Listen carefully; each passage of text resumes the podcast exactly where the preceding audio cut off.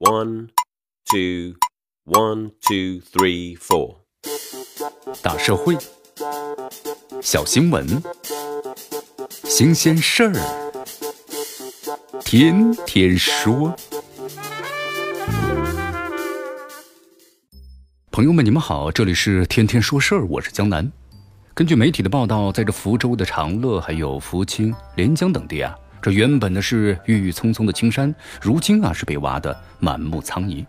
这可是一级水源的保护区之内啊，但是却被那大兴土木、偷建豪华墓、活人墓这样的情况非常的泛滥。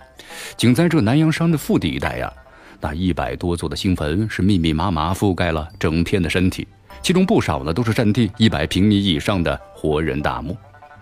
又是保护区之内呀，乱伐滥建。从这个航拍的照片，我们看到了，那都是灰色伤疤的小岛啊。这绿色被逐渐的吞噬和萎缩了，心痛吧？心痛，也让人担忧啊。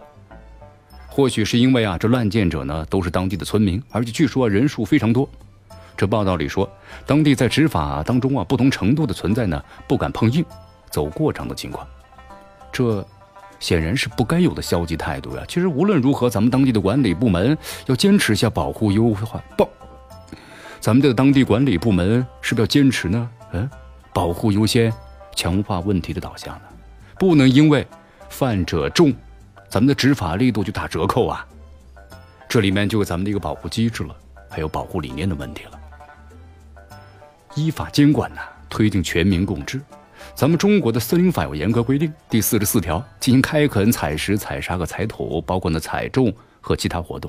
你致使森林树木受到损坏的，那责令是停止违法和依法呢赔偿损失，并且还要补种你损毁株数的一倍以上三倍以下的树木，还要处的损坏的林木价值一倍以上五倍以下的罚款。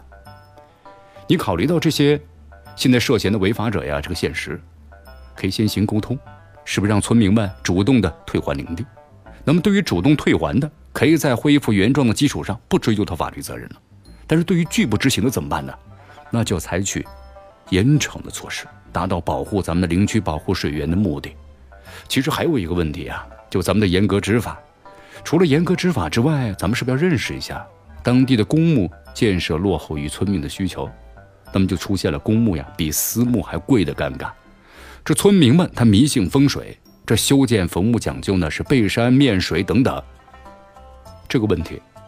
在禁绝违规私募同时，是不是咱们要优化一下这公墓的供给，积极引导咱们环保的殡葬的观念呢？